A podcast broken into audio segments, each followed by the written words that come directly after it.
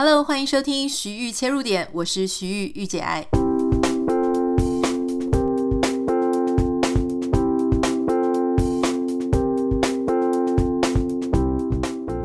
欢迎收听今天的节目。今天的节目一开始要跟大家分享一个国际上非常重要的消息。之前在俄罗斯啊被说是叛军的这个普里格金，也就是之前他率军进攻到莫斯科。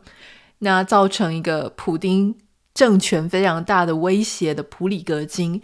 他在呃当地时间的礼拜三，呃被发现，就是说在莫斯科的北部被俄罗斯的防呃防空系统击坠，机上有十个人都死亡，这个是俄罗斯的媒体所公布的一个消息。那因为普里格金他在这个乘客的名单当中，所以推测。普里格金已经身亡，那这个新闻当然是非常的大，因为当时大家就一直在想说普里格金到底会怎么办。我记得我们之前在节目当中也有提到这个事情。今天要从这个事件呢开始，然后来谈我们今天想要跟大家讨论的话题。呃，其实也是因为这个事件，所以我开始想到这个主题哈。在这个事件发生之后，我第一个是看到 BBC 上面的新闻快报。那当时看到的时候，我其实内心就觉得有呃两种可能。那当然，我也滑了一下新闻下面的网友留言。那网友留言呢，就是说啊，不意外哈，就是说当时呃，你就是没有把这整件事情做完，你要攻陷啊。你要去推翻普丁的政权啊，或者你要杀了普丁啊，或者怎么样，你就没有做完，所以现在被报仇啊，刚刚好，就是不意外等等。大部分的人的想法都是这个样子，但是我在看的时候，我就突然觉得，嗯，哪里感觉有点怪怪的哈。这个当然可能是我自己的个人的想法跟个人的猜测啦。就是我觉得这件事情呢，如果是真的，就是说这个飞机失事，而且普里格金在飞机的上面啊，他一起身亡了，确实就跟网友讲的一样，真的是毫不意外。我记得我们在之前的集数就已经跟大家讲说，这个普里格金这整件事情感觉有点怪怪。第一个就是他叛变，然后受到大家的拥戴，可是却在白俄罗斯的总理出来调停一下。一个晚上还是一天，就直接就谈好了，然后就说好没事了，就决定要让他去白俄罗斯。就这个东西，他对于一个谈判者来说，或者一个谈判的过程来中，感觉快速的，呃，很理想，而且非常的不可思议。哦，大家就想说，如果说彼此之间有冲突，到需要去攻陷的话，一天或是一个晚上，哇，就讲和了吗？这事情听起来非常的不可思议哈。那还有就是，为什么他明明就已经到白俄罗斯了，结果现在飞飞机又飞回这个俄罗斯的上空？这件事情也很怪。好，总之，如果他是被报复了，被俄罗斯的这个防空的系统射下来，或是就是要。杀鸡儆猴，我觉得这个真的是一点都不意外，因为战争就是这么残酷。好，不不是说我们觉得说上天没有好生之德，而是在战争当中就已经我们之前就想说他未来的日子可能会很难过。可是第二个不禁又让人家想说，那真的吗？他真的有在飞机上吗？哦，虽然现在所有的新闻，包含你看俄罗斯的媒体，俄罗斯媒体可是一个共产党掌握的媒体呢。他立刻公布，呃，普里格金的死讯，这一点就让人家会觉得，诶，突然感觉有点怀疑，他真的在那个飞机上吗？没错，他是在乘客名单上，但他真的在上面吗？如果他不是在上面，这一切似乎感觉更加合理。就说你当时到底谈了什么样的内容，让你可以就是好直接释放，好直接就原谅你，你之前差一点要攻进来。我甚至觉得，如果是电影上来演，我现在是推给电影，因为我不想讲说是我自己想的，因为如果讲说是我自己想，大家就说啊，你这个怀疑论者哈。如果是电影上，他会怎么演呢？很可能普里格金他被反这个普丁的势力给威胁了，那他为了要，他其实还是忠心的，他原本就一直是忠心普丁的，普丁也一直都相信他。如果说他其实从来都没有背叛普丁。他是借力使力，假装就跟这个反普丁的势力合作，一起攻进来，这样可以帮助普丁一网打尽。到底是谁在背后反他？那在这个事情做完之后，OK，那当然他就是借力使力啊，将计就计，这个事情就攻下去哦，OK，立刻得到释放、赦免等等的。那现在这个事情到这里要怎么结束呢？说不定他会被那些反普丁的势力杀了啊，或者是怎么样？有没有可能？如果在电影上可能就会发生，就说其实他并没有在那个飞机上，是一种诈死或是装死的效果，那他就可以去。过一个很顺利的其他不一样的人生，就从此切割了他以前，这也是有可能。但是当然，大家就会开始，如果我都会这样揣测，那其实敌军或者什么反对势力，他一定也会想这些事情。可是这样子，如果他真的是一个诈死的话，其实也保全了普丁的颜面，不是吗？就是普丁他可以对内也很好交代，就是我把敌军叛变的军队还是报复了。所以我并没有丢了我的面子，也没有丢了我的里子。可是事实上，因为这个事情可能很复杂，真正的真相很复杂。那今天我们想要跟大家谈的呢，已经不是这个事件了。这个事件只是勾起我脑中想要做这个主题的、聊这个主题的想法，就是来谈关于诈死或是装死。诈死跟装死这件事情呢，有很不寻常吗？你查一查，你会发现其实常常会发生，这个社会上非常常发生。而且我记得我曾经跟大家分享过，我认为一个人他为什么要诈死？诈死到底背后想干嘛？背后想要求生，就是他是为了感觉到他是活着，或者他想要活着，所以他才会去做做这个诈死这件事情。所以你看，像小说里面，我觉得大家都非常耳熟能详的是《罗密欧与朱丽叶》。他们不是在要被逼迫去跟人家结婚的时候，其他人结婚的时候，他们就喝了毒药。那喝了毒药呢？因为阴错阳差，他们当当时候没有这种 social media，也没有 line 可以彼此赶快讨论一下，所以最后弄假成真。但是当时他们原本是想要诈死，为什么要诈死？就是因为不想要嫁给其他人，想要嫁给自己心爱的人，想要跟自己心爱的人在一起。他想要活，所以。诈死，他有一个最基本的概念，就是他希望能够从中得利。那这个事情其实还蛮普遍的哈。嗯，怎么讲呢？其实诈死这件事情啊，它是古今中外，从欧美到亚洲，就是很普遍的一个怎么讲？社会上面会发生的事情。而且从欧美开始，诈死这件事情呢，从十九世纪中叶。就开始进入了高峰。以前呢，比较少诈死，也有啊，也有。比方说像十四世纪的时候，就有那种修女，她为了要从修道院离开，因为以前是不能离开，她那个是终身制的。但就是有修女，她们啊、呃，为了要从修道院离开，就诈死。可事实上呢，这些案件的高峰是在十九世纪中叶，而十九世纪中叶。开始为什么会那么多人想要诈死？原因就是因为保险制度的开始。啊，事实上，人寿保险呢是在十八世纪的初期。如果大家还记得历史课本教的，就是什么铁血宰相俾斯麦，当时他就做了一个社会保险制度。哈，所以人寿保险呢，它是在 十八世纪初的时候就开始。可是意外险，意外险是到十九世纪的时候。所以很多人他为了要去诈领保险金，所以他就会选择要诈死。好，那其实大家可能可以想象，就是说这些要诈死的人呢，假装自己死亡的人，其实有很大一部分的人他是经济上遇到困难。好，所以他第一个他可能想要诈领保险金，第二个呢就是他想要从他的一屁股债当中抽离开来，跟他以前去做切割。那除了这样子的理由之外，稍微做了一下研究，还发现哦，其实不止就是想要钱，还有就是从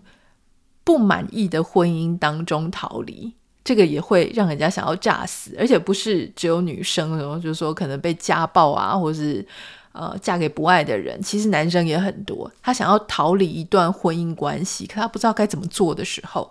有些人居然也是去诈死。那当然还有就是。呃，很普遍的，就是有牢狱之灾的时候，比方说要被关了啊，哈，或是要这个犯罪，就决定觉得很没有望了，觉得要被关起来的时候，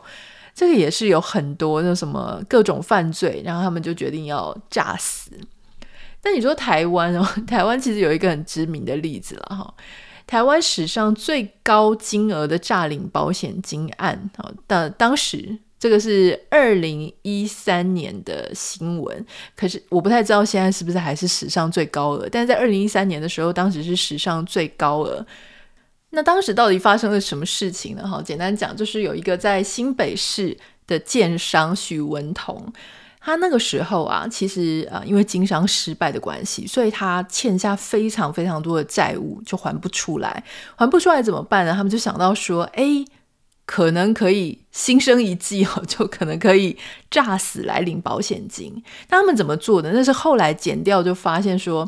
他们当时就看准说，特殊灾害失踪只要一年就可以宣告死亡，所以他们就在。就先投保，投保之后呢，就选在台风天，然后啊、跟他的太太两个人就把车开到北海岸，然后再加上他的两个儿子一起合力把车就推下山，就制造出那种台风天，然后呃车子坠崖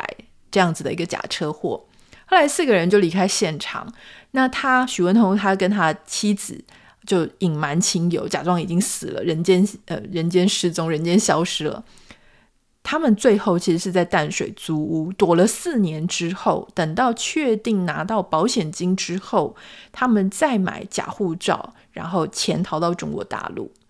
那最后呢，他们其实是拿这个保险金理赔，他是拿到六千四百八十万，所以真的是非常高的一笔钱。那你说失踪落海，这个是不是诈死里面很常用的一个招数？哈，是啊，因为。大家知道，你如果要诈死的话呢，有一个很大的问题就是怎么样处理尸体嘛，哈，所以尸体的问题常常是一个最大的问题，所以很多时候呢，这些诈死的人他们就会假装是落海，因为落海你就是比较可以很合理的就是没有尸体的啊、呃、解决这件事情。好，那其实心理学家会讲说这些。会假装诈死啊，或是假死的人，事实上他也不一定真的就是有我们刚刚讲的这些非常实质的问题，经济问题啊、牢狱之灾啊，或是婚姻上的问题。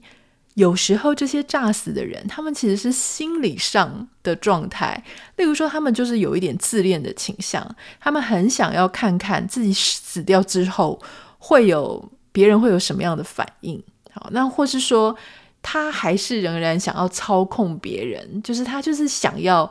了解说别人对于他死亡会有多么的痛苦啊，还是怎么样的哈？这个很有趣了。像在十八世纪的时候呢，就有一个人，他是一个英格兰的商人，他当时哦就是伪造自己的死亡，想要观察别人的反应。那他甚至呢，就是就跟他太太讲说，你要表现得非常非常的痛苦，非常的难过。后来他们还办了一个葬礼，葬礼之后呢，他不是很满意，甚至还殴打了他的妻子。因为什么？因为他觉得他的妻子表现不佳，没有对他的去世表现出足够的悲伤。那当然，在社交媒体上面啊，你就会发现说，其实也常常有一些网红，他们会假装他自己。死亡，好像之前台湾其实就有一个，他还没有被证实，可是大家都会觉得应该就是这样子类型的一个案件，就是有一个王美了哈，他就是。捅出一大堆篓子，比方说假装他是知名艺人的经纪人，然后到处去跟厂商要一些公关品啊，或者甚至跟一些大牌的明星经纪人要去联络，说要不要合作啊，等等等等的，就是闹出满城风雨。后来大家就开始人人喊打，之后突然之间呢，就有另外一个人，就他宣称他是这个王美的朋友，然后他就说啊，这个王美已经呃自杀了。死亡了哈，就大家就是不要再追杀他了的意思。那后来可是就有网友就发现说，哎，这个宣称是他自己朋友的那个人，他的 IP 还有他发文的语气等等的，其实就跟那个王美是一模一样的。所以大部分人就怀疑说，是不是那个他也是一个诈死的案例？呃，就是他其实只是想要用次元切割刀把自己的以前的这一切事情，好，就是把它切掉，把那些麻烦的事情，把那些呃这个。巨大的风暴隔离在自己的外面哈，所以这个事情怎么说呢？其实，在社群媒体上还有发生一大堆类似的事情，在美国这边也发生过，说有这个有人在 Twitter 上面哈和这个 Instagram 上面，就是两个不同的案子，但他们就是不约而同的，就是他们设了一个。另外一个人的账号，而这个人是一个虚拟的人物。好，那他就设了一个虚拟的人物呢，就在上面贴一些吃吃喝喝的啊。哈，但这个人他所设定的人设跟他真实的人生是完全不一样的。那他在这个大家就开始跟这个虚假的人设互动之后的某一天，他就制造了这个虚假人设的死亡。那他就是想要看其他人那种对。这件事情的反应，好，所以这个其实有点类似我们刚刚讲的，就是说有些人是伪造自己的死亡，哈，有一些人呢，他是想要看这种反应，所以他制造了一个虚假的人设，但是他最后最终是想要让这件事情走到一个 ending，就是看到这样子的结果。但这个事情呢，其实让我也在想一件事，我就想说，在社群媒体上面创造了一个虚假的人。然后从生到死的去玩弄一场也好，或者去做创造、去做创作也好，这个事情，他在道德上，我觉得当然是不可取。可是他是不是真的不行这样做？在社群媒体上虚构了一个人的人物，他本质上跟作家在小说上面虚构了一个人物。或是导演在电影里面、电视剧里面虚构了一个人物，编剧虚构了一个人物，有什么不一样？就是我们在看电影跟小说，我们同样会很带入我们自己的情绪，我们同样是会为这个主角他如果有不好的结果，我们一样是会非常的悲伤嘛，我们会带入自己的情绪。所以当这个结局小说的最后，如果是发生这样子的一个结果，我们确实也会哀痛欲绝，也会很难过。那当然，如果小说家或是导演，他坐在电影院里面，或是他坐在你的旁边，看着你流眼泪，然后被他的文本打动，呃，哀痛欲绝，他在旁边看着你的反应，这跟在社群媒体上创造了一个虚假账号，然后他看别人的反应，这件事情本质上有没有不一样？我相信大家可能会讲说，你在看小说文本或是看电视剧的时候，你知道这件事情是假的。可是当你在社群媒体上互动的时候，你认为你是在跟一个真的人互动。可是我觉得这边就有一个真实与虚构一个非常有趣的一条线，就是你为什么会觉得社群上面跟你互动的人一定要是真的？事实上，很可能就算他是一个真的人，他所做出来的呈现，他所说出来的话。他所标榜他自己是谁，这一切也是有可能是假的，对吗？所以如果说你本来就觉得社群媒体也是一种媒体，它在上面有可能有绝大的可能，它有可能是假的的话，那是不是它就变成一种媒体文本的呈现的形式，或是一种格式了呢？所以我觉得这是一个还蛮值得大家可以想一想啊，去讨论的事情哈。那当然，我们讲回来就说，有些人他为什么要去诈死，或是为什么要去装死啊，装神弄鬼这个事情，不管是基于什么样的理由了，当然，那种自恋、想要看别人、想要操纵别人的喜怒哀乐，这个是另外一个话题。但如果说他真的是在人生当中遇到一个很困难的事哈，我在一篇报道里面呢，就看到他作者应该是一个有心理学背景的人了，他就提到一句话，他说。其实很多人的假死是为了要感受真正的活着，所以假死变成一种回应的策略。我们之前都听过说，当我们人在遇到危机的时候，或者我们不知道该怎么处理的时候，陷入人生的矛盾的时候，或是遇到一个极大的威胁的时候，我们会有是要战斗还是逃跑这两种不同的选项。有一些人呢，他会倾向站出去跟人家战斗；有一些人呢，会倾向要逃跑。那你就会觉得装死可能是逃跑的一种策略。可事实上，我觉得在这样子的立场当中，其实说不定装死也是战斗的一种表现啊。虽然说你会觉得装死比较像逃跑啦，但事实上，我觉得装死它的麻烦的程度，还有它必须要去策划一切的程度，也有点类似战斗呃，他只是比较呃被动式的战斗，但他仍然是需要去铺陈很多很多的事哦。这个是今天我们在。呃，这个节目当中呢，因为这个事件啊、呃，新闻事件，然后衍生出来的后续的发想，所以我就觉得说，我不太知道是不是一般人都能够去做到这么极端的事情，就是完全把自己的从头到尾以前的事情全部都抹灭，就是为了要去切割一些。非常困难的状况，可是确实，我们常常看到的是，在人际互动上，如果遇到挫折，或职场上遇到挫折，有一些人会做事，假装自己要对自己不利，然后去威胁他人。哦，那这个当然，这个跟真正说装死，这个其实还是有程度上非常巨大的差别。可是当他们这样子做的时候，其实有一个背后的，就是我们刚刚讲的，就是他其实是想要活下来，他其实是。就像昆虫，昆虫很多时候诈死，假装自己死亡，其实它是为了要活下去，它是为了要保命。好，那这个是今天想要跟大家分享的。如果大家有什么想要跟我分享的话，你可以私信到我的 Instagram 账号 Anita 点 Writer A N I T A 点 W R I T E R，不要忘记帮我们在 Apple Podcast 跟 Spotify 上面下五颗星，感谢你，我们明天见，拜拜。